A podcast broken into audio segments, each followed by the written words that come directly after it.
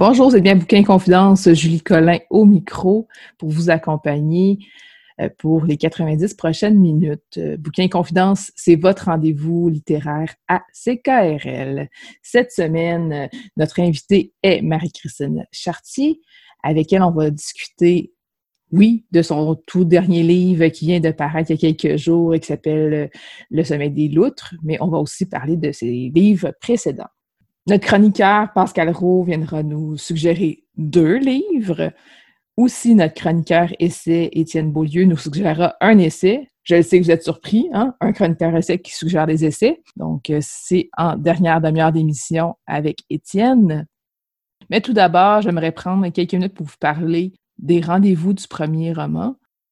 Euh, les rendez-vous du premier roman, en fait, c'est un réseau de clubs de lecture. Il y en a un peu partout au Québec, mais pas que. J'ai trouvé tantôt, en faisant des recherches, qu'il y en a même un en français en Colombie. Donc, c'est vraiment un peu partout euh, les clubs de lecture euh, qui sont affiliés au rendez-vous du premier roman. C'est chapeauté par l'Union des écrivaines et des écrivains du Québec. Ça consiste en un groupe de gens qui lisent huit premiers romans québécois et huit premiers romans étrangers ils en débattent. Ces gens, dans le fond, chacun des clubs choisit ses propres lauréats, un Québécois, un hors Québec, et ensuite, dans le fond, c'est compilé pour tous les clubs et finalement, quelqu'un du Québec et quelqu'un hors Québec euh, remportent le prix. L'an passé, c'est Marie-Ève Thuot qui a remporté le volet québécois avec la trajectoire des confettis qui a été publié aux Herbes Rouges.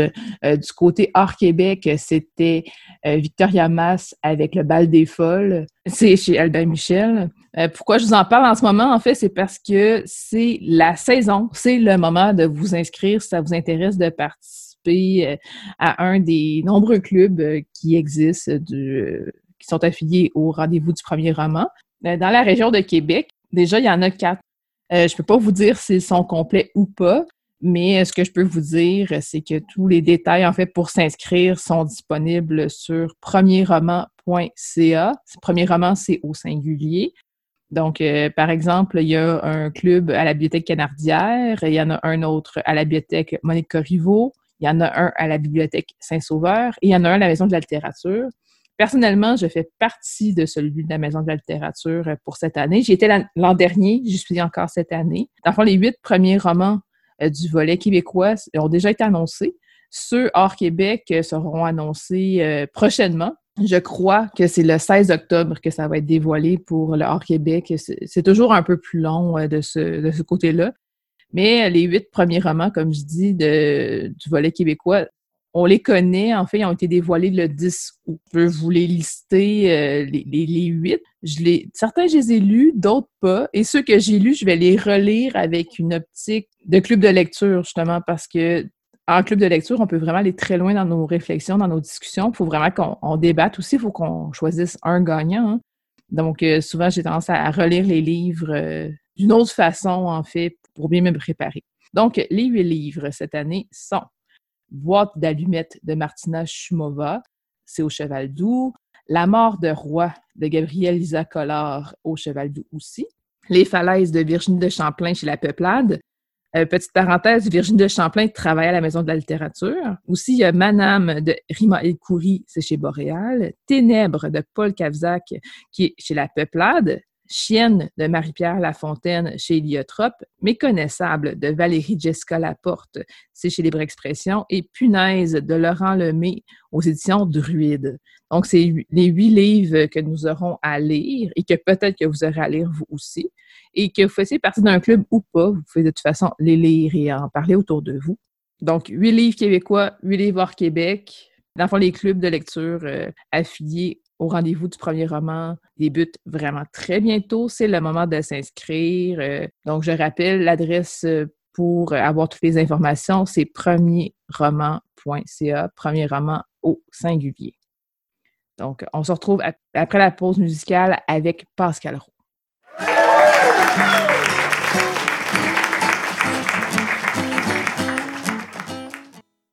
Vous êtes bien à Bouquin Confidence, Julie Collin au micro et là je rejoins notre chroniqueur Pascal Roux. Bonjour Pascal. Bonjour Julie.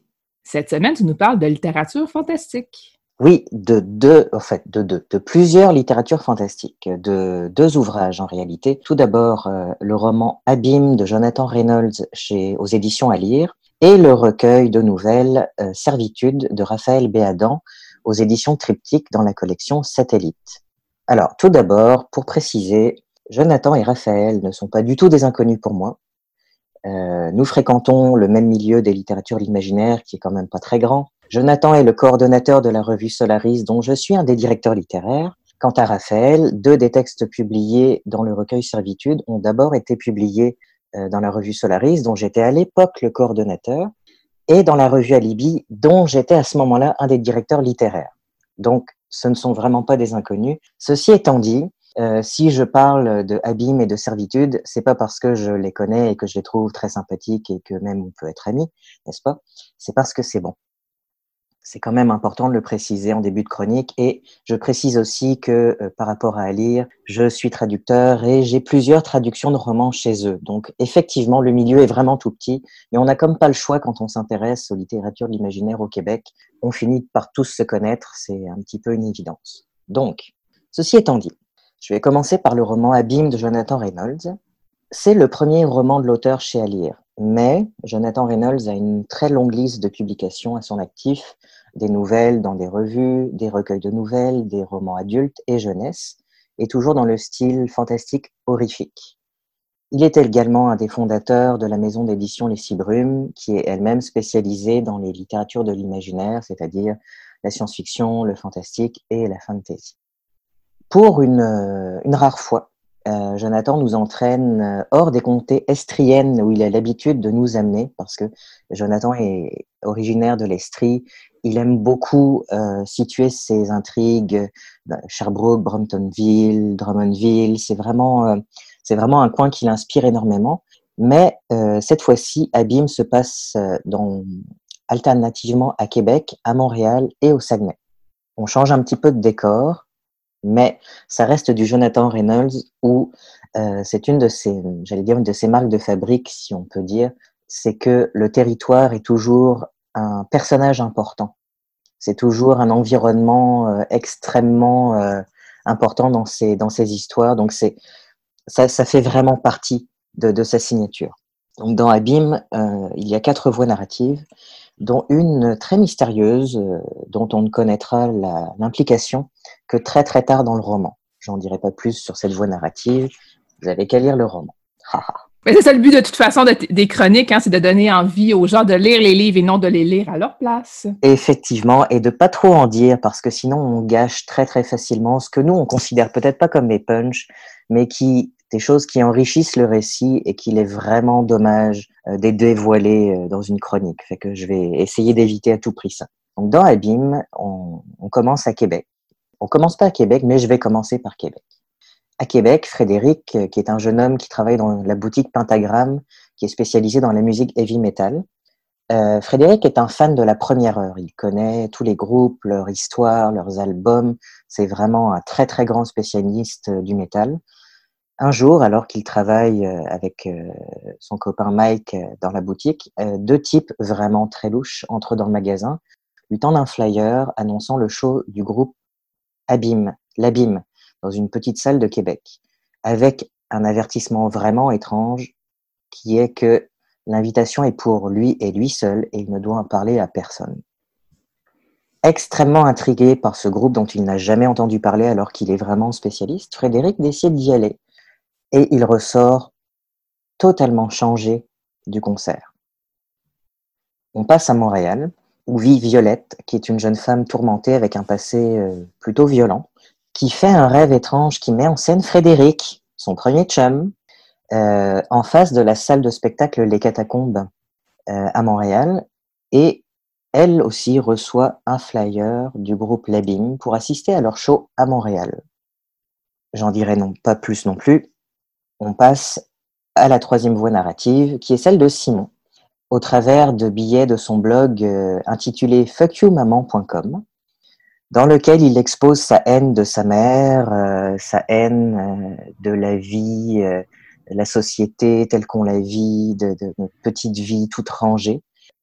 Et il y parle aussi de son engagement comme roadie du mystérieux groupe métal L'Abîme, qu'il a repéré alors qu'il jouait lui-même sur scène, euh, je pense, un spectacle d'école, et qui a traumatisé tout le monde, surtout ses parents. C'est à travers ce blog qu'on en apprend de plus en plus sur le trio qui compose le groupe L'Abîme. Et euh, nos trois personnages, Frédéric, Violette et Simon, vont converger inexorablement, je pense que c'est le bon terme, vers le même point, dont je ne parlerai pas non plus ici. Ces trois vies vont finir par se retrouver quelque part, à un moment donné, et de façon euh, horrible, on est dans du, du fantastique horrifique. Le roman Abîme, je dirais, nous fait vraiment littéralement plonger, à corps perdu, dans un univers de plus en plus sombre, de plus en plus glauque, de plus en plus horrifique. Donc Julie, c'est pas du tout un roman pour toi. Merci, c'est gentil de le préciser. Euh, j'ai besoin que les gens me protègent. Donc c'est pas un roman pour cœur sensible.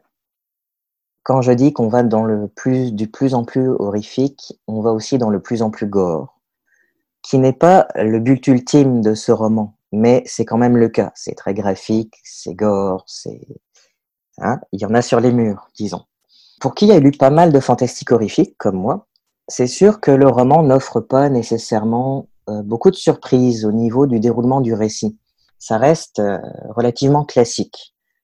Cependant, c'est exactement ce qui fait la force du récit, je dirais, parce que euh, c'est le côté inexorable de l'histoire. On se doute de ce qui va se passer. Moi, je me doutais de ce qui allait se passer, mais c'est exactement pour ça que le roman nous happe à ce point-là. Je dirais de la même façon qu'on pourrait assister avec une grande fascination morbide, un accident de voiture au ralenti, sans pouvoir détourner les yeux de cet accident. Jonathan Reynolds euh, mène le récit euh, jusqu'à sa finale avec une grande, grande maîtrise du genre. Les, amateurs de métal aussi y trouveront vraiment leur compte parce que le récit est parsemé de références euh, à cet univers musical vraiment très vaste. Je veux dire, il n'y a pas un, un unique genre de métal. On va du, power metal, metal symphonique, tout gentil, que moi j'écoute d'ailleurs, au black metal norvégien super glauque où les euh, chanteurs, les musiciens se scarifient sur place ou coupent des têtes de moutons, des choses. C'est très très vaste et euh, on en découvre beaucoup. évidemment, dans le roman Abîme, on se concentre surtout sur le black metal, qui est donc un des genres les plus sombres du metal de mon point de vue de lecteur euh, qui a beaucoup lu Jonathan et qui a lu quand même pas mal de fantastique horrifique, je pense pouvoir dire sans me tromper que Abîme est probablement l'œuvre la plus aboutie de l'auteur. Dans ce roman dans lequel il marie sa passion vraiment enthousiaste euh, pour la musique métal et sa maîtrise du fantastique horrifique, euh, genre dans lequel il écrit depuis de nombreuses années. Euh, et puis je, je mens pas, il écrit depuis vraiment très longtemps. Je, je pense que euh, c'est vraiment un roman à lire, c'est vraiment un auteur à découvrir si on le connaît pas du tout. Évidemment, avec tous les avertissements de attention où vous mettez les pieds, ça va être vraiment un voyage horrifique comme Jonathan aime le faire. Donc je rappelle le titre de ce roman, Abîme de Jonathan Reynolds aux éditions à lire, qui est paru au mois de juin. Euh, malheureusement pour lui, euh, en plein confinement, déconfinement. Fait j'ai pas l'impression qu'il a eu autant de place dans les médias qu'il devrait avoir parce que c'est vraiment, euh, je pense pas avoir jamais lu un roman fantastique québécois qui parle du métal avec aussi un côté scène québécoise du métal. c'est vraiment quelque chose d'intéressant. On passe maintenant à un genre totalement différent, euh, le recueil de nouvelles servitudes de Raphaël Béadan aux éditions Triptyque Collection Satellite que tu as lu et euh, dont tu as reçu l'auteur il y a deux semaines. Oui, exactement. Un livre que j'ai pu lire parce qu'il est parfois épeurant, mais pas tant que ça. Donc, ça, c'était quand même plus accessible pour moi. Et oui, j'ai reçu euh, Raphaël Béadan euh, en entrevue, en longue entrevue, euh, il y a environ deux semaines. Donc, Servitude, c'est un recueil de 17 nouvelles noires et fantastiques. Je précise noires parce que certaines ne sont pas, sont à peine insolites, on n'entre pas dans le fantastique dont cinq euh, des textes ont pu, été publiés précédemment en revue, dont euh, j'avais parlé des deux dans Alibi et Solaris, mais il y a eu aussi dans Brin d'éternité et d'autres revues. mais ces nouvelles ont été retravaillées pour le recueil afin de donner un tout, d'en faire un tout cohérent. Tour d'un fil d'Ariane passe dans toutes les nouvelles. Donc on est dans un style, comme je l'ai dit, totalement différent de celui de, de Jonathan Reynolds, même si une des nouvelles est quand même très horrifique, n'est-ce pas, Julie? N'est-ce pas? J'en suis encore traumatisée. Mais c'est la seule. Euh, toutes les autres sont quand même assez soft. Certaines sont même euh, très nostalgiques, font pas du tout peur. Fait que... Mais je m'en dire en fait qu'il y en a aussi euh, qu'on peut imaginer que soit ça serait une composante un peu fantastique, soit ça serait une composante psychologique. Donc, ça laisse beaucoup de place aussi à, à l'interprétation. C'est pas aussi clair dans tous les cas. Tout à fait. D'ailleurs, je vais y revenir. Donc, toutes les nouvelles se déroulent dans la ville imaginée de Riverbrook, qu'on peut imaginer étant une ville jumelle de Sherbrooke, évidemment. Et ces lieux qui reviennent à plusieurs reprises, donc la librairie, j'aime les librairies, le café, la maison d'édition, le cabinet du psy, la maison de retraite, le manoir abandonné, la ferme isolée, etc., qui reviennent euh, dans chaque nouvelle.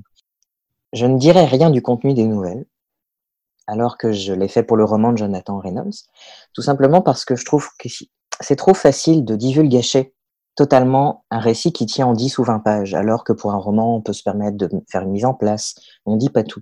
Donc je préfère laisser le lecteur découvrir par lui-même, tout en l'avertissant quand même un peu où il met les pieds. Euh, dans le recueil Servitude, donc on assiste à une sorte de, de défragmentation de la réalité, une espèce de glissement du quotidien dans l'insolite, euh, l'étrange, voire l'horrifique, pour une des nouvelles. Certains textes laissent place au doute, comme tu le disais. Est-ce qu'on vient de basculer dans le fantastique et l'impossible, ou est-ce que le personnage a perdu complètement prise euh, sur la réalité?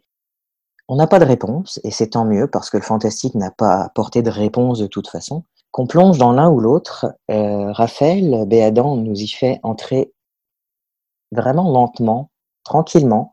Parfois même, elle nous prend par la main. Genre, tiens, je vais te montrer un truc. la bonne blague. Pour nous laisser ensuite tout seul nous débrouiller au milieu de la nouvelle, mais sans blaguer. Elle fait ça avec une plume euh, élégante, évocatrice, faussement simple, qui, à mon avis, est le résultat de beaucoup de travail pour donner un style sobre et précis, et justement, c'est ce style sobre et précis qui donne beaucoup de puissance psychologique à ces textes, où on vit euh, le drame des personnages, où on vit leur exaltation parfois, où on vit leur découverte, euh, leurs émotions en fait. Et, euh, et c'est quelque chose qui, qui, qui, est vraiment une force de, de tout le recueil. C'est la partie, le développement des personnages, la partie psychologique, le côté émotif de, de, de ce qui est vécu. Il y a quelque chose d'assez envoûtant d'assez fascinant dans ses nouvelles. Raphaël a déjà publié en revue dans plusieurs collectifs, mais Servitude, c'est son, sa première publication en solo, si on peut dire. Et je ne sais pas pour toi, mais c'est vraiment une auteure à découvrir et assurément à suivre dans le futur mm-hmm. parce que j'ai bien hâte de voir ce qu'elle nous réserve. Je sais qu'elle a plusieurs projets, en fait qu'elle a un million de projets dans des styles minimum, Dans, dans, des styles différents de ce qu'elle a fait dans, dans Servitude. Et, euh, et c'est vraiment une bonne façon de, de, la découvrir avec ces 17 nouvelles. Donc je répète le titre, c'est Servitude de Raphaël Béadan aux éditions Triptyque, la collection Satellite, qui est une nouvelle collection euh, qui, dont le premier titre est paru en 2019. Donc c'est vraiment euh, une auteure et une collection à découvrir. Merci beaucoup, Pascal Rowe, de nous avoir fait découvrir deux livre de littérature fantastique. Merci Julie. Le mystère des choses. Bonjour, vous êtes bien à Bouquin Confidence, Julie Collin au micro. Et là, je rejoins notre invitée de la semaine, Marie-Christine Chartier. Bonjour, Marie-Christine. Allô, Julie. Tu as publié trois livres en deux ans et quelques mois. Oui. L'allégorie des trucs arc-en-ciel en mai 2018 tout comme les tortues en septembre 2019 et le sommeil des loutres en août 2020. Donc, c'est vraiment tout frais. Oui. Tous les trois chez Urtubise. Tu viens du monde du sport de haut niveau. Tu as joué au tennis longtemps. Tu as habité six ans aux États-Unis. Comment l'écriture est arrivée dans ta vie? Ça va sonner un peu cliché, mais j'ai toujours écrit.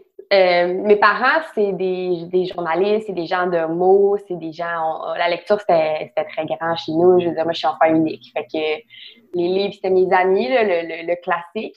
Fait que j'ai toujours écrit des histoires, j'ai toujours aimé ça, construire des histoires. J'avais des Barbies, puis euh, je les habillais, puis je les cordais en rangée, puis je leur faisais raconter des histoires. Je ne jouais pas avec vraiment. Fait que, pour moi, ça a toujours été un peu inné de vouloir raconter. Puis quand j'étais aux États-Unis, j'écrivais. Puis j'avais comme, j'avais pensé à me faire publier là-bas, puis tout ça. Puis finalement, ben, je suis revenue au Québec, puis c'est toujours resté avec moi. Euh, j'ai pas fait des études là-dedans parce que je pense que ça l'a pas, euh, ça l'a pas adonné. Tu sais, quand je suis arrivée aux États-Unis pour faire mon bac, mon anglais était pas à un niveau où est-ce que je pouvais être admise nécessairement dans des programmes euh, de journalisme ou des trucs comme ça. Il fallait que j'apprenne l'anglais avant de pouvoir faire euh, mes études là-dedans. Puis ça l'a juste jamais adonné. Puis quand je suis revenue au Québec, à un moment donné, je me suis dit, ben, en fait, ma mère m'a dit arrête de te plaindre, de dire que tu aimerais ça publier un jour, puis écris vraiment quelque chose, essaye, envoie-le. Puis euh, après ça, si c'est pas euh, si t'as pas de succès, ah, ben, t'ajusteras ou whatever, mais, mais tente ta chance, tu.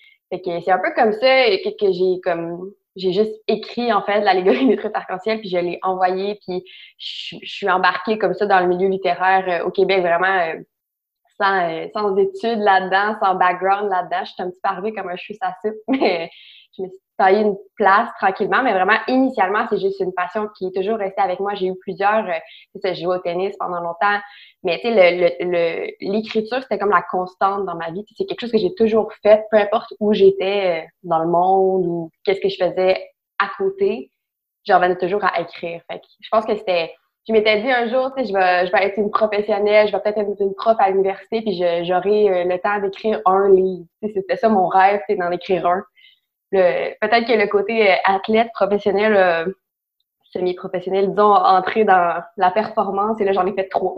Mais c'est peut-être là que mon côté plus athlétique et performance est rentré dans, dans, le, dans le sujet, là, mais en tout cas, ouais, que je n'ai fait trois. Mon rêve, c'est d'en faire un. je, me, je, me trouve, je me trouve des nouveaux rêves.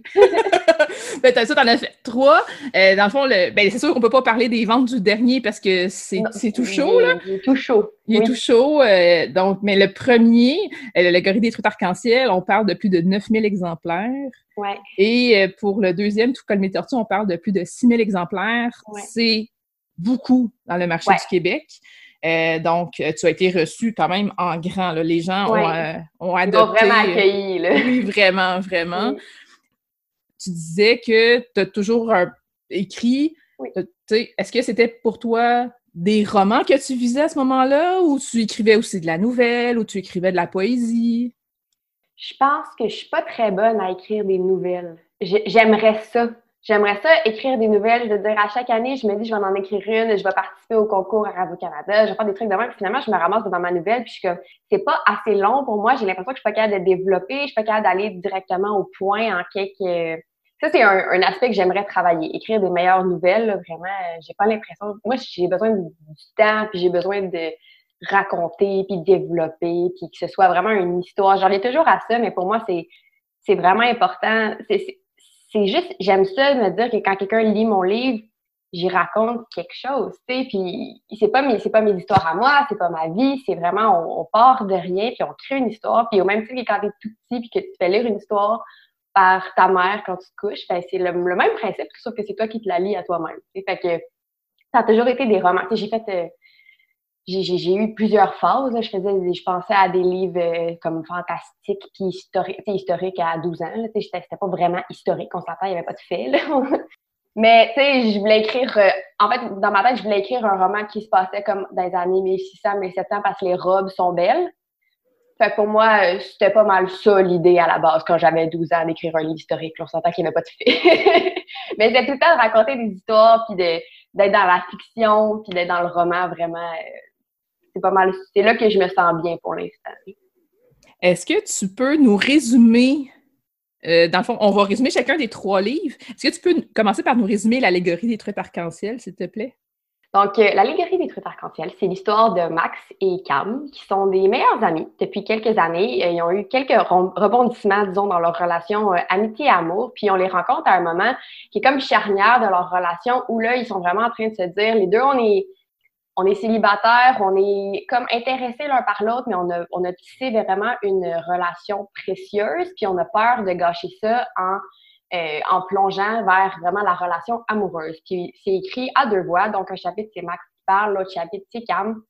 Puis on a beaucoup de retours en arrière, en fait, où on comprend euh, comment cette relation d'amitié-là s'est tissée à travers le temps, les moments où, ils ont été proches d'être plus que des amis, les moments où ça a été plus difficile entre eux autres. Donc, on, fait un retour dans le passé, puis on arrive vraiment au point du livre est-ce qu'ils doivent faire ce choix-là. Ça, c'est vraiment, euh, ça, c'est l'allégorie des trucs arc-en-ciel. Dans l'allégorie des trucs arc-en-ciel, tu abordes aussi un sujet tu abordes un, autre sujet, en fait, que j'avais pas nécessairement vu venir, qui est le choix du programme d'études. Ouais. Comment tu te documentes quand tu abordes des sujets comme ça?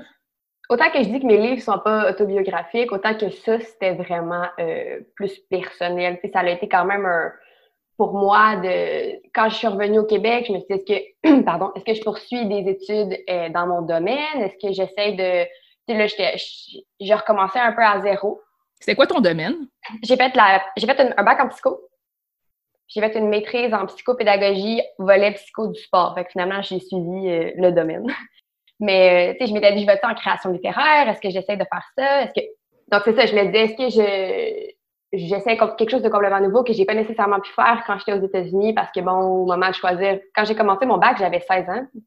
J'ai eu 17 ans la première année de mon bac, qui est jeune pour euh, j'ai fait pre-law, pre-med, kinésiologie, puis j'ai fini avec un bac en psycho. Là. Mais on s'entend que j'étais beaucoup trop jeune pour savoir ce que je voulais faire. Fait que là, quand je suis revenue, je me suis dit, bon, je fais ça.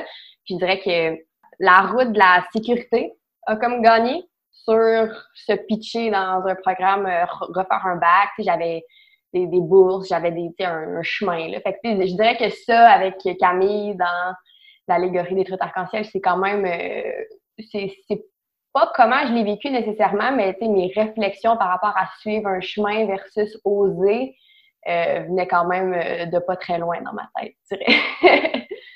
Ensuite, euh, il y a eu Tout comme les tortues. Je disais, c'est ça, c'est paru quelques mois plus tard. Peux-tu nous résumer le roman, s'il te plaît? Oui, dans le fond, dans Tout comme les tortues, on est un peu dans le roman inverse à l'allégorie des trucs arc-en-ciel. Dans le sens que dans le premier, on est vraiment dans cette espèce de moment-là où on se dit on ose-tu, on, choisit l'amour, qu'est-ce qu'on fait? Puis dans le deuxième, on est plus dans euh, qu'est-ce qu'on fait quand on a choisi l'amour puis qu'il nous a pété d'en face? Parce que c'est l'histoire de trois personnages cette fois-ci, euh, Ariane et Samuel, qui sont, ils étaient des, meilleurs amis d'enfance, euh, qui se connaissent depuis toujours, qui ont sorti ensemble, première chum blonde de l'un l'autre, vraiment, tu sais, c'est une relation super particulière. Puis un événement arrive, puis il fait qu'ils se laissent, puis même s'ils se laissent, ils s'aiment encore beaucoup.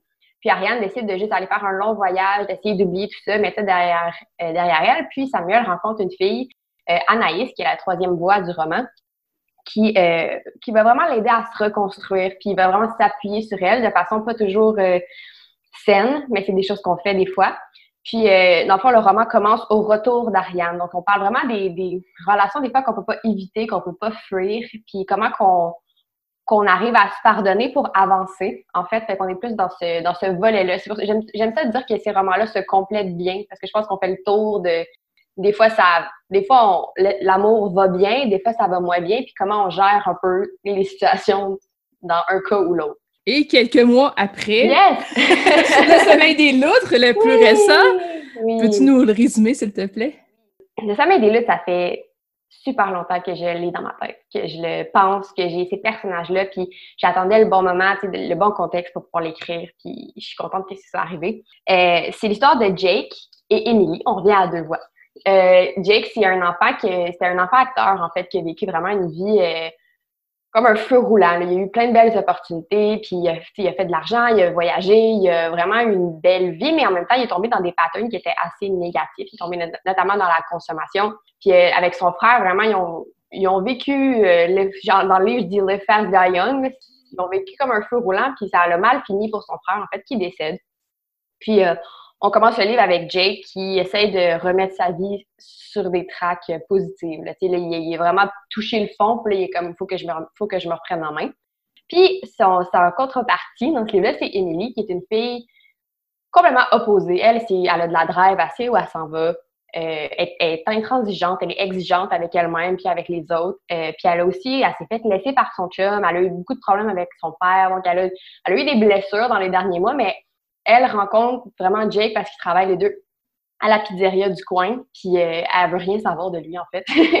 puis finalement, elle apprend, c'est vraiment un roman qui aborde comment accepter les failles des autres et les siennes, apprendre que les gens sont pas parfaits, apprendre qu'on n'est pas parfait, puis que même si on n'est pas parfait, on, a une valeur quand même. C'est vraiment ça, je pense, qui est le thème central de ce livre-là. Il cite cette relation d'amitié-là entre ces deux personnes-là qui échangent avec des personnes qui ont des, histoires complètement différentes de la leur, puis qui comprennent que tout le monde, malgré ce que tu as vécu, tu as une valeur. Fait que je pense que c'est ça qui est, qui est central à ce livre-là. C'est aussi de montrer qu'on peut aller plus loin que les apparences. Oui, vraiment. Ce que je trouve qui est le fun entre la relation de Jake et Emily, c'est justement, Emily, elle n'a pas la réaction naturelle que quelqu'un pourrait avoir quand elle croise ce, gars-là qui est comme supposément un, aura un peu, tu sais, il dégage, il est un beau gars, il a, il a une popularité. Puis, tu sais, lui aussi, il est très détaché de ça, tu sais, c'est pas quelqu'un qui... C'est ça qui tisse leur relation ultimement, c'est que les deux, ils sont comme, j'ai l'air de ça ou j'ai fait ça, mais je m'en fous, voici qui je suis, au-delà de ce que je projette ou ce que je... Puis euh, c'est le fun, j'en ai parlé avec euh, certaines personnes, dont euh, José Bonival à la journée des libraires, qu'on on était là les deux. Mm-hmm. Elle me disait que je suis pas tombée dans le cliché, avec ça. Avec Jake qui est acteur, ça aurait été plus facile de tomber dans certains clichés dans l'histoire de oh, mais tu sais, finalement, on, contourne ça. Le fait qu'il est acteur, c'est un contexte, mais après ça, c'est qui, qui, qui ce personnage-là est au-delà de ce qu'il a fait dans la vie. Ça, je trouve que c'est quand même sa force en tant que personnage. Tantôt, je parlais de, de sujets complémentaires un peu dans l'allégorie des trucs arc-en-ciel. Dans Le sommeil des loutres, tu abordes, entre autres, la dépendance aux drogues. Ouais. Aussi, la photo. Oui, oui. Comment tu te documentes pour ces sujets-là? Ben, la photo, comme euh, les gens verront pas, mais toi, tu vois en arrière, euh, moi, je, je, suis une grande tripeuse de photos. J'adore prendre des photos. C'est probablement ma passion seconde après l'écriture. Euh, je retrouve le même genre de... Ben, pas le même genre, mais tu racontes une histoire en, prenant des photos, juste d'une façon complètement différente. Mm-hmm. Puis moi, j'adore ça. Donc, me documenter encore là, c'est des trucs que j'aime inclure plus que j'écris, plus que je réalise que je mets de moi dans mes personnages, mais pas dans, pas dans le sens de euh, je suis allée à ce restaurant-là, puis j'ai eu une date avec ce gars-là, puis je raconte ma date. C'est plus, ben moi, ma passion, c'est la photo, puis je l'ai comme donné à mon personnage, puis je l'ai laissé prendre ça, puis mais tu sais, les infos, les, les caméras, tout ça, ben je connaissais déjà ça parce que j'en fais. Ça s'est venu vraiment naturellement de décrire euh, les processus puis tout. Puis je trouvais que c'était que c'était cool d'avoir Jake qui fait, en tout cas sans en donner trop, qui fait un processus entre devant la caméra, derrière la caméra, mm-hmm. apprendre à, à, bouger dans un environnement où tu as aimé être, mais tu sais plus comment être là. Fait que tu, tu bouges de, de, chaise en chaise, tu essaies de trouver vraiment où tu es confortable. Ça s'applique à plein d'aspects de, la vie. sais lui, c'est cinéma, photo, mais tu sais, dans... on se cherche tout à un moment donné. tu sais. Fait que... Puis ça, pour niveau de la drogue, est-ce que tu as communiqué avec euh, des gens qui sont spécialisés là-dedans? pas spécialisée dans la drogue, mais plus spécialisée dans les dépendances aux drogues? Euh, j'ai fait mes recherches plus spécifiquement là-dessus. J'ai sûr que j'ai déjà un background. J'ai fait mon bac en psycho. Je veux dire, on les a quand même couverts. Euh, j'avais déjà des connaissances. Puis aussi, mon chum, il travaille aussi en... Ben, il a fait sa technique en travail social, puis il travaille dans ces milieux-là. Fait que mon chum, il était vraiment une bonne ressource pour moi aussi. Plus au niveau je veux dire, je rentre pas tellement dans les détails. Je sais les. Je veux dire, moi, je me suis informée pour moi, pour mes informations quand j'écrivais, pour savoir si ça avait du sens, puis les effets, puis tout ça. Je voulais pas rentrer trop là-dedans dans le livre parce que c'est pas ça l'objectif, tu sais. C'est de se détacher de ça, en fait, l'objectif dans le livre. Fait que je voulais pas trop centrer de temps sur ça. Mais j'ai quand même, c'est ça, je me suis informée de, plus pour quand moi j'écris, de savoir que qu'est-ce que j'écris, ça, ça fait du sens. Puis euh, mon chum était plus là, j'étais plus là pour euh, lui faire confirmer des affaires. Ça, ça fait-tu du sens? Ça, c'est pas pire, ça? Puis il, était, il a été très, euh, il très, très à l'écoute. Est-ce que tu dirais que c'est ton premier lecteur? Mon chum? ma mère, c'est toujours ma première lectrice. OK. Sam, mon copain, c'est celui qui, euh, dans, mes remerciements, j'ai dit euh, merci d'être la personne qui me permet de me libérer de ma tête. C'est que des fois, j'y pitch toutes mes idées, il est comme, il est juste vraiment comme des fois un, reply wood, il est juste comme, mm-hmm, mm-hmm, mm-hmm, puis il reçoit toutes mes idées, puis comme, Puis le temps que, que j'y ai pitché, je les ai triés. Mais il est comme, des fois, il faut qu'on sorte de, de nous-mêmes, parce qu'à un moment donné, il n'y a pas assez de place dans la tête pour gérer tout ce qui se passe. Puis surtout quand, quand, je, quand tu commences à faire des romans à plusieurs voix, comme une porte, là, parce que tu peux avoir d'autres personnages, que tu dis, bon, ben là, lui, j'y donne une voix, elle, j'y donne une voix? On est rendu à combien qui jase dans ce roman-là? Des fois, il faut comme recirconscrire. Puis, euh, je dirais que Sam, est plus là pour m'aider au quotidien à trier mes idées sans vraiment trop participer. En fait, là, il est juste vraiment, il a vraiment une bonne oreille. Puis euh, ma mère, c'est vraiment la première personne à qui j'envoie les, les romans. Là, puis euh, elle les lit, puis elle, est douce, mais quand même capable d'être ferme si certaines choses sont pas claires. Elle fait ça dans la vie, euh, corriger les trucs. Fait que des fois, je reçois le, je reçois le roman, le, manuscrit, puis c'est juste, ça, c'est pas clair. OK? c'est bon. Puis j'ai fait lire aussi à une de mes très bonnes amies euh, qui lit énormément.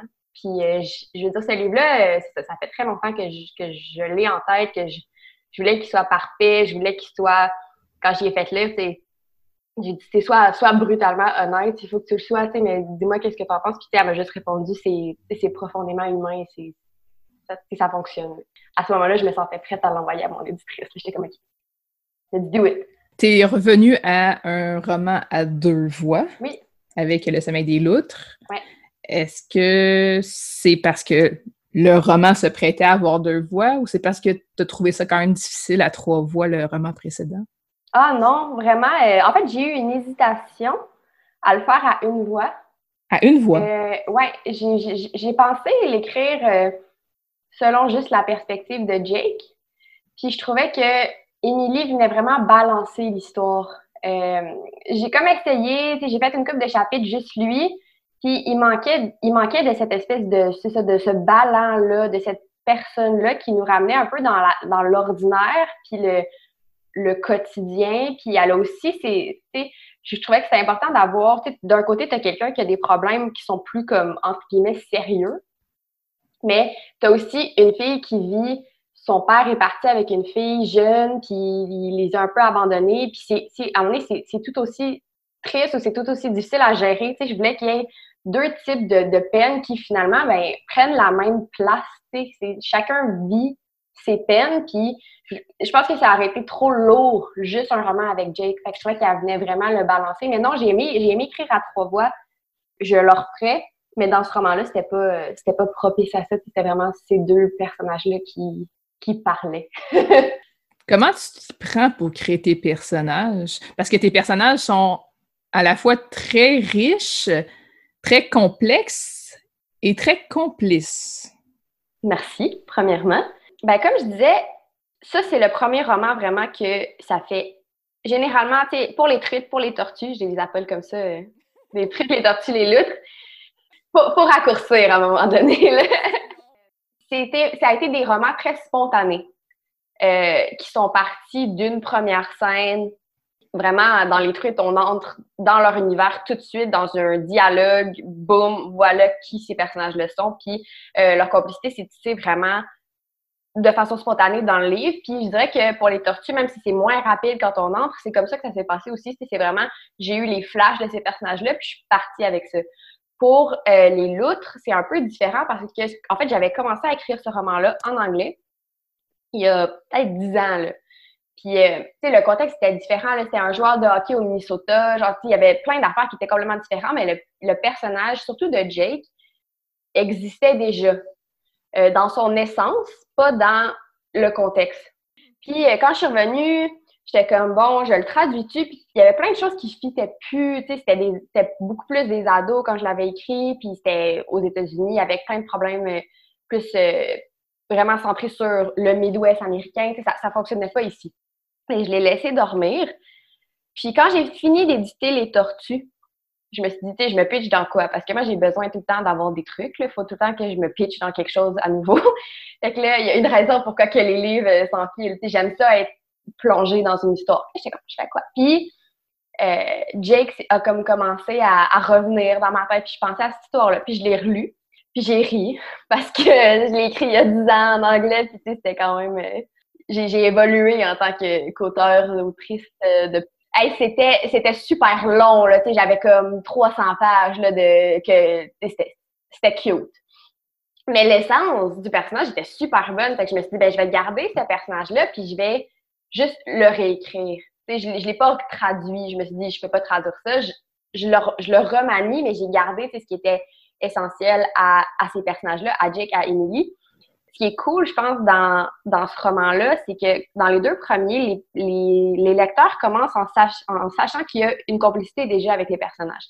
On commence les, trucs en disant, bon, ils sont déjà des amis, euh, les tortues, c'est des amis depuis longtemps. Puis là, ce qui est fun un peu, c'est que le lecteur apprend à voir la complicité des personnages se tisser au fil des pages, en même temps que moi, je l'ai fait en l'écrivant. Parce que j'avais pas fait encore un roman où les personnages se rencontrent, puis il n'y a pas déjà une, histoire derrière eux. C'est vraiment, on se rencontre, on s'apprécie pas tant que ça, puis finalement, on apprend à s'apprécier, puis c'est en l'écrivant que je l'ai développé avec eux. Fait que ça, je pense que c'est comme c'est ça qui fait l'unicité de ce roman-là par rapport à mes deux autres. On rentre vraiment, puis là, on, y va avec les personnages au fil des pages, en même temps que moi, je les, ai découverts, puis j'ai compris leur complicité. Oui, parce que tu sais, des liens, c'est pas évident, parce qu'il faut briser la glace. Comment on fait ça d'une façon euh, fine, tu sais, dans le sens que pour pas que ça soit justement trop cliché, trop gros, comment on s'arrange pour que les gens rentrent en relation? Oui, c'est quand même, c'est tout un travail. Ben, c'était plus un défi, j'ai trouvé. Euh, je pense qu'il y avait une certaine, euh, ben, pas de sécurité, mais un petit peu à déjà établir que les personnages s'entendent bien. Parce que si tu le mets, tu dis, ils s'entendent bien, ils sont amis depuis quatre ans, déjà, tu pars avec un espèce de, de ben, je crois à ça, je crois que ces personnages-là s'entendent bien. Là, tu le pari que je faisais dans ce livre-là, que je fais dans ce livre-là, c'est que ils partent de rien, puis vous allez croire à leur amitié à la fin du roman. Ce qui est quand même, je pense que, mettons, au niveau défi d'écriture pour moi, ça a été un de mes, un de mes bons à date. Puis, en tout cas, je veux dire, je vais attendre les commentaires, comme on dit, il est tout chaud, mais je pense que je le réussis bien. Mais c'était plus. Euh, c'était un défi que je me suis lancé aussi. Après trois romans, on veut explorer autre chose. Après deux romans, on veut, on veut aller ailleurs. Je voulais pas écrire. Je voulais, je voulais écrire quelque chose de nouveau qui allait être différent pour moi. Ça, c'était nouveau pour moi à faire. Je l'ai dit en début d'entrevue, tu viens euh, du milieu du sport euh, de haut niveau.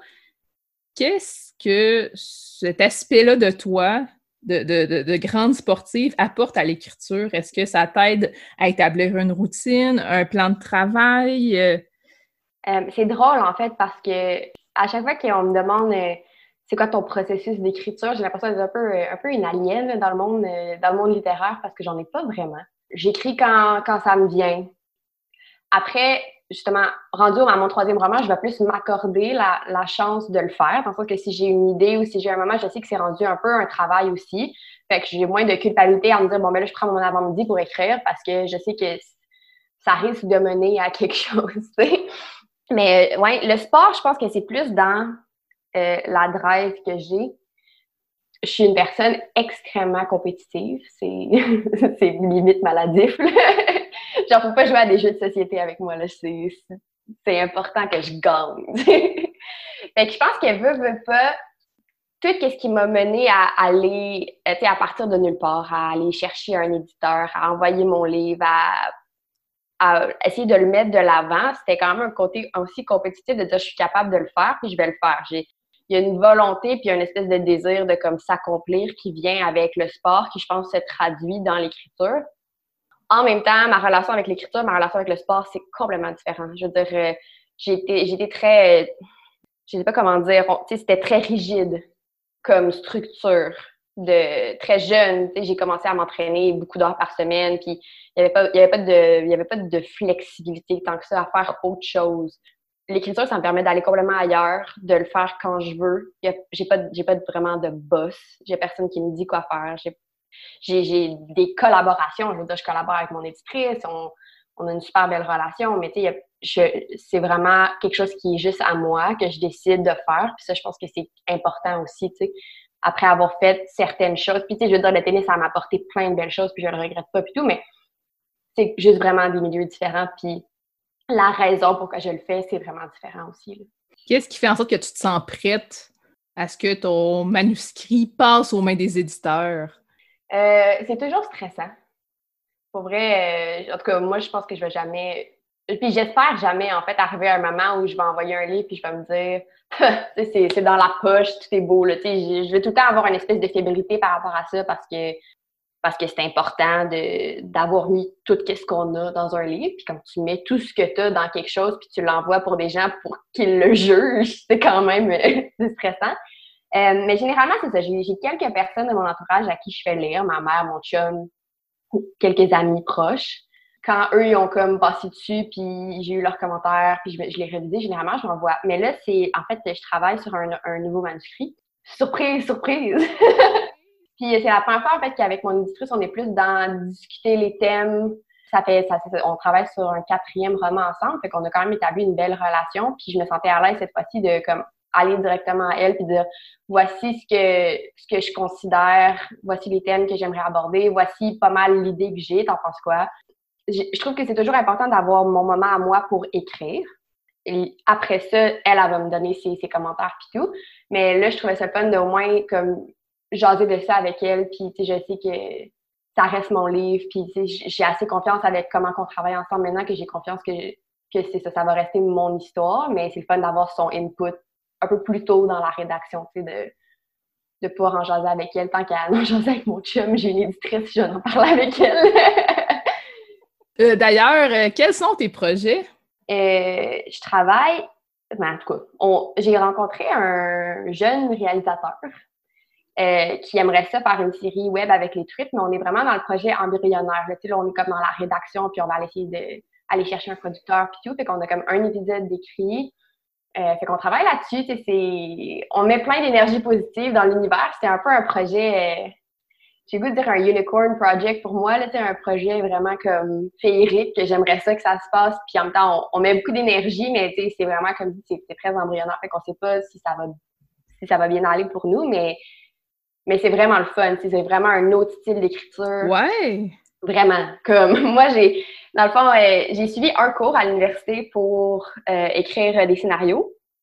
Puis j'ai fini ça, puis j'étais comme, c'est beaucoup, là, tu sais, c'est comprendre le timing, c'est comprendre plein d'affaires que tu n'as pas de contraintes quand tu un roman. Là, si je décide que j'envoie mes personnages en Espagne, euh, boum, ils y sont. sais. Et là, tu tout le tournage, puis genre les, coups, puis les tout ça, j'étais comme c'est trop gros pour moi. sais.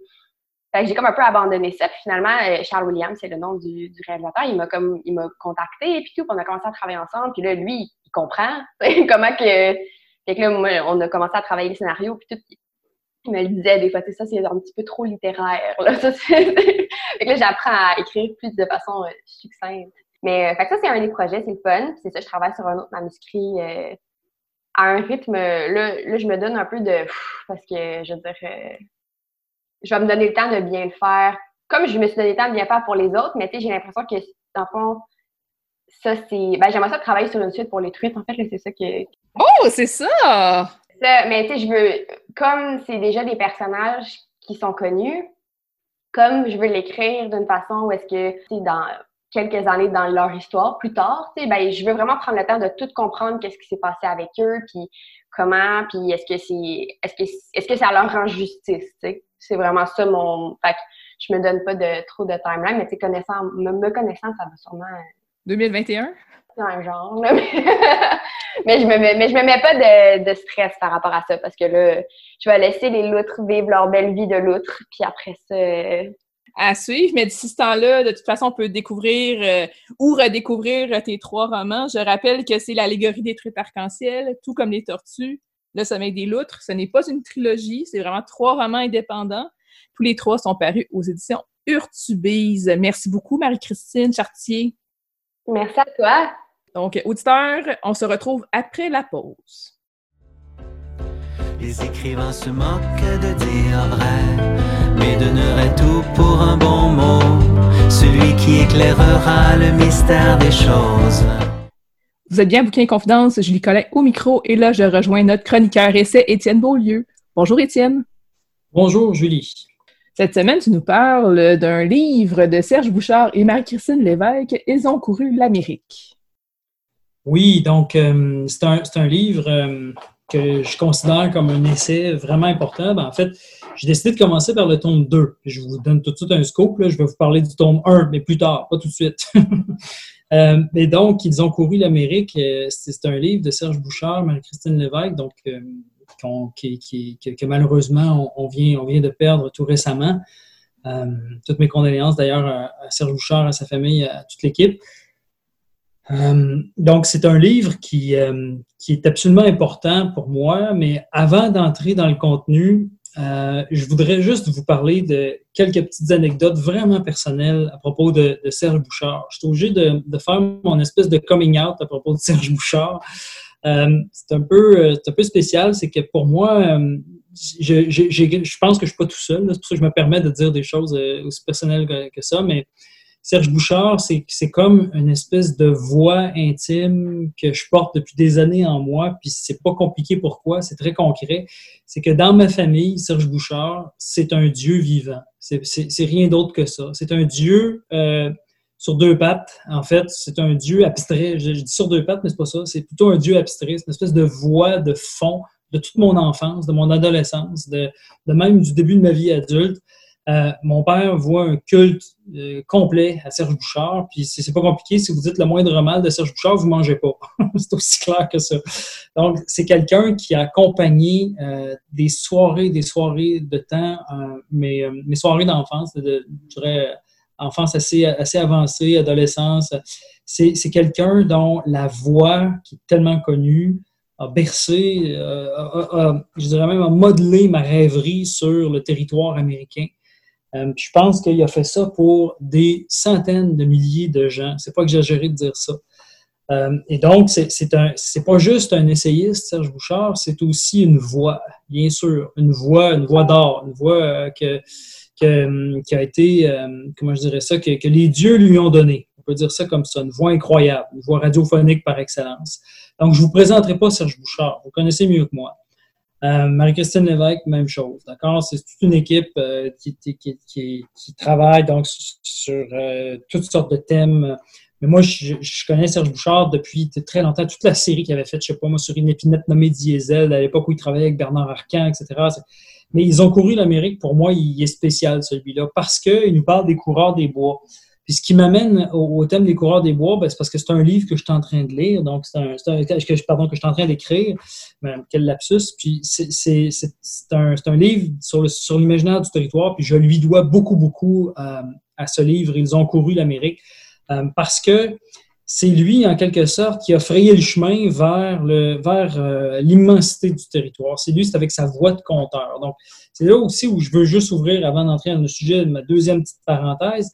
Euh, c'est que euh, il y en a beaucoup qui vont penser que l'essai, en particulier l'essai littéraire que j'aime beaucoup, que c'est une voie très, très restreinte. Mais juste vous faire prendre conscience que depuis que je tiens cette chronique-là, Bouquins et Confidences, on a vu des choses ultra diversifiées comme Anne-Antone Capèche, euh, qui n'a rien à voir avec la voix de conteur de Serge Bouchard dont je vais parler, ou encore Nicolas Lévesque, Pierre Vadeboncoeur. Donc, ça n'a rien à voir.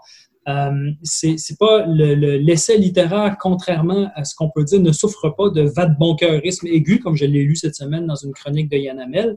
Euh, ça n'a absolument aucun rapport. L'essai littéraire est, un, est, très diversifié dans ses formes, dans sa dans, dans, je dirais même dans sa capacité narrative, presque poétique.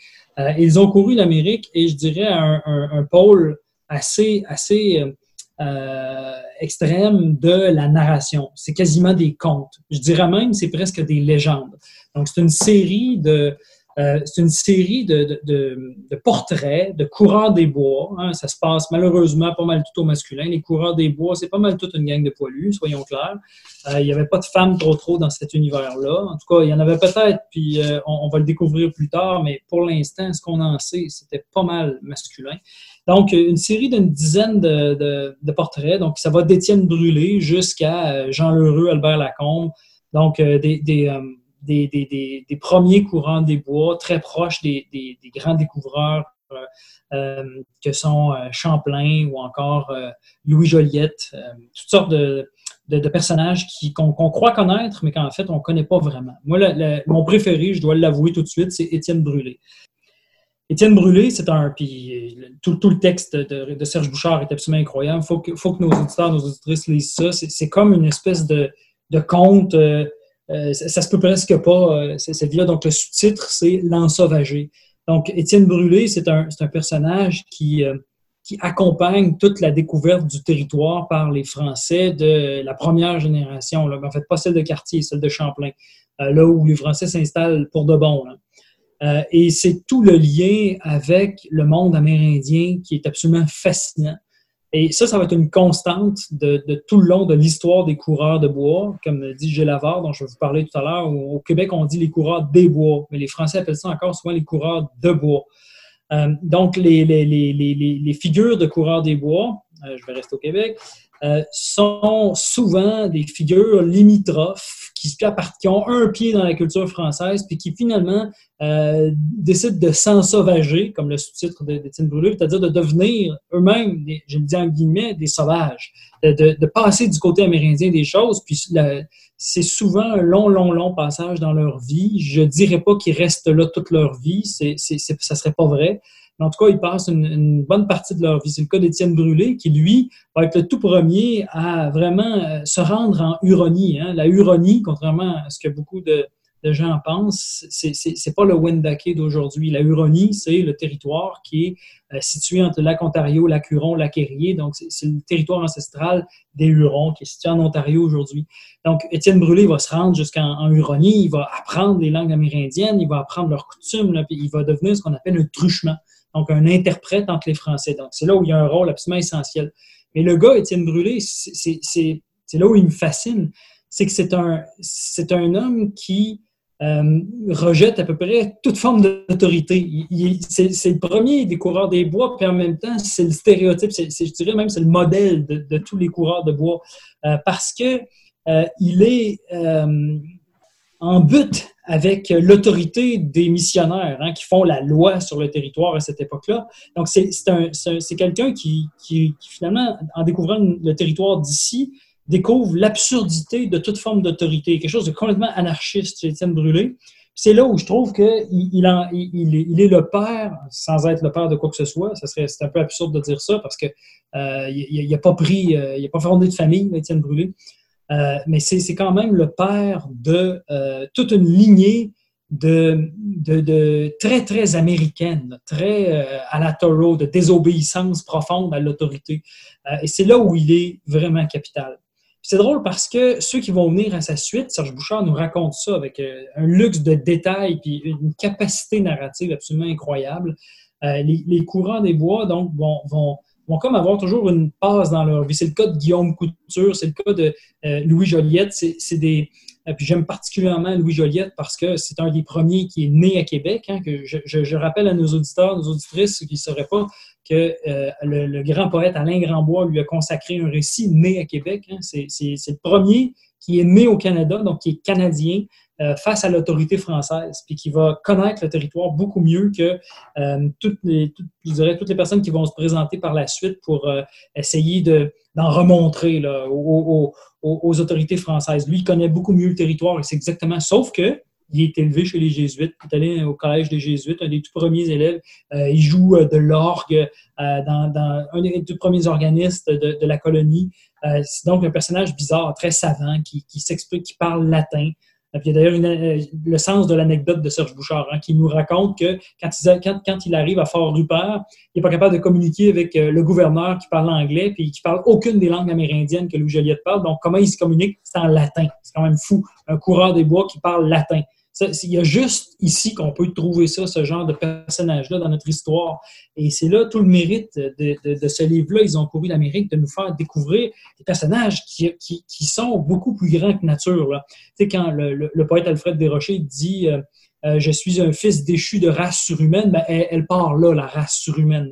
La race surhumaine des coureurs des bois qui sont souvent des personnages ultra savants comme Louis Joliette, ou des, des, cancres euh, comme Étienne Brûlé. Soyons clairs, c'est un cancre, Étienne Brûlé, mais c'est quelqu'un qui va avoir une connaissance absolument incroyable du territoire, des langues amérindiennes, une capacité d'apprentissage des langues hors du commun, euh, une capacité de diplomatie, de compréhension, d'empathie envers les, toutes les nations amérindiennes qu'il va rencontrer, pas juste les Hurons, les, euh, les Pétuns, les Neutres. on pense qu'il est allé, qu'il a rencontré les Neutres aussi, donc c'est des, des nations qui sont plus à l'ouest encore que les Hurons, mais qui font partie de la grande confédération Huron.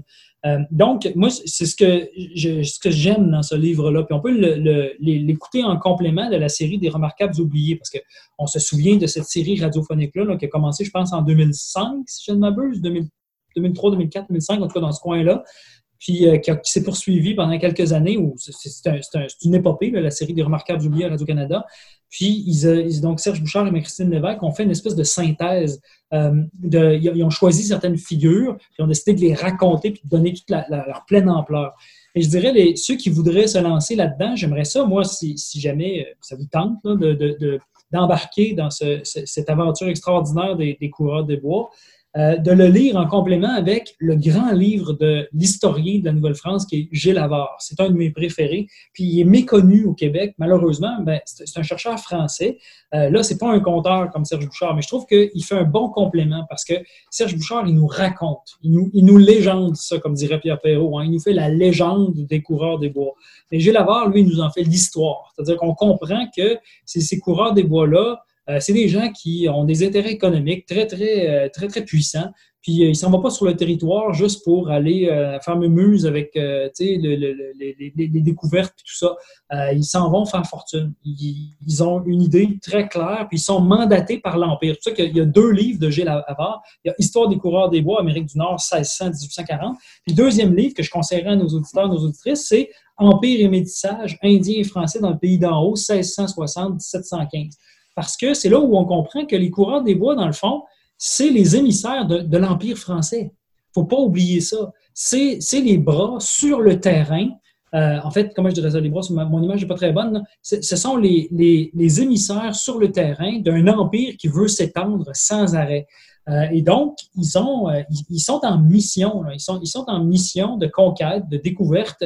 Puis, ils, ont, oui, comment je dirais, une une, accointance sans, aucun doute avec le monde amérindien. Mais ils sont là pour euh, faire un travail aussi euh, de transfert culturel qui, au bout du compte, va donner une acculturation qu'on connaît très bien.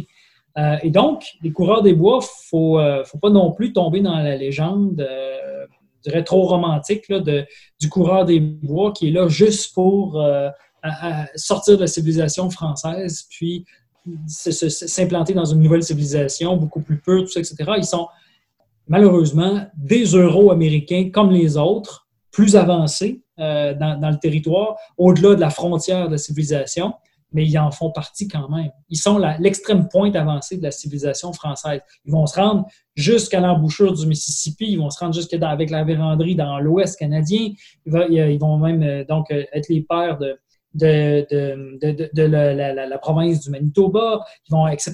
Tu sais, du Manitoba, Saskatchewan, tout ce coin-là, c'est eux autres qui ont, qui ont découvert ça. L'Ouest, même l'Ouest américain. Euh, puis il y, a, même le dernier livre de Gilles Lavard, L'Amérique fantôme, là, qui, qui, qui, est consacré aux, euh, aux, coureurs des bois qui ont fondé les États-Unis, parce que oui, ils sont à la base des États-Unis d'Amérique, ces gens-là. C'est pas, pas pour rien qu'on rencontre leur nom un peu partout quand on se promène sur le territoire euh, états-unien. Je, voudrais juste aussi euh, terminer euh, euh, cette, chronique-là sur Ils ont couru l'Amérique, le tome 2 des, Remarquables oubliés, par cette anecdote-là. Moi, j'ai passé huit ans au Manitoba. Puis, ça m'a vraiment pris du temps à comprendre un, phénomène que j'aurais dû comprendre si je m'étais juste un petit peu renseigné, si j'avais juste été un petit peu plus curieux, j'aurais compris tout de suite, mais c'est drôle, ça ne nous vient pas à l'idée. Mais il y a un festival à Winnipeg qui s'appelle le Festival du Voyageur. Mm-hmm. Puis je comprenais pas, pourquoi le voyageur? C'est quoi? C'est une place de passage, les gens viennent, c'est vrai, il y a beaucoup de gens qui. quand, on vit à Winnipeg, c'est long avant de rencontrer des gens qui sont nés à Winnipeg. Les gens viennent de partout, c'est une ville vraiment d'immigration, c'est comme ça au Manitoba beaucoup. Et donc, le, voyageur, c'est le nom que les anglophones donnent aux coureurs des bois. Ça a été tellement long avant que je comprenne ça. Puis quand j'ai compris, j'ai fait Oh mon Dieu, je passais à côté de tout ça.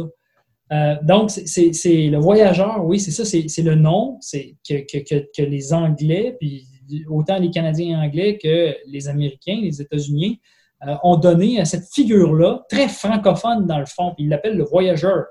Donc, euh, c'est très francophone. C'est ces gens-là qui ont posé les bases de la découverte puis des relations avec les Amérindiens pour beaucoup, beaucoup, beaucoup d'États américains, une quantité faramineuse d'États américains qui ont des comme pionniers de, ces, de ces, espèces de figures étranges que Serge Bouchard euh, raconte dans Ils ont couru l'Amérique, des hommes qui sont euro-américains, mais qui ont euh, perdu leur identité euh, progressivement, souvent, pour s'intégrer aux civilisations amérindiennes. Une chose que j'aime beaucoup dans Ils ont couru l'Amérique, c'est les cartes euh, géographiques. En fait, avant chacun des, coureurs des bois, dans avant chacun des portraits, il y a une carte. Puis je trouve ça intéressant de regarder le chemin qui a été parcouru, justement, de le visualiser.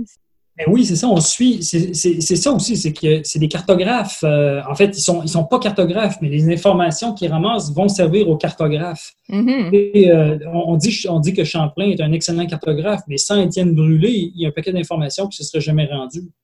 Euh, puis il faut, faut, dire aussi, tout ça, tout c'est une chaîne. Ces informations-là sont données à Champlain par Étienne Brûlé, mais Étienne Brûlé, lui, se fait guider par les Amérindiens, par les guides amérindiens.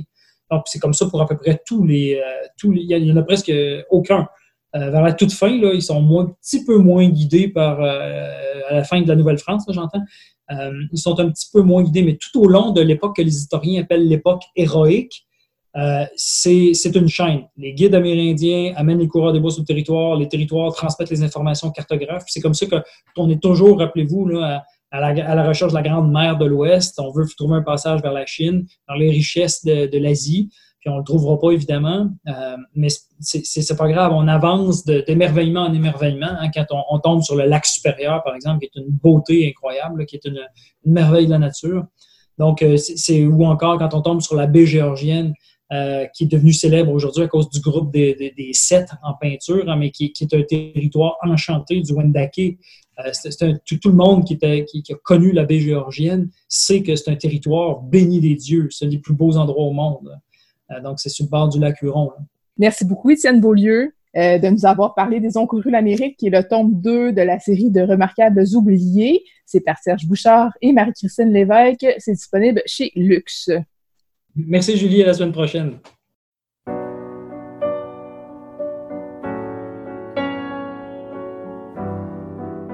C'est tout pour Bouquin et Confidence cette semaine. Merci à Marie-Christine Chartier qui était notre invitée de la semaine. Je rappelle que ces livres sont L'allégorie des truites arc-en-ciel, Tout comme les tortues, Le sommeil des loutres. Tous les trois sont parus aux éditions Urtubise. Merci à Pascal Roux de nous avoir recommandé Abîme de Jonathan Reynolds, c'est chez à lire. Aussi, il nous a recommandé Servitude de Raphaël B. Adam, qui lui est paru chez Triptyque. Raphaël B. Adam, que j'avais reçu comme invité de la semaine il y a environ deux semaines.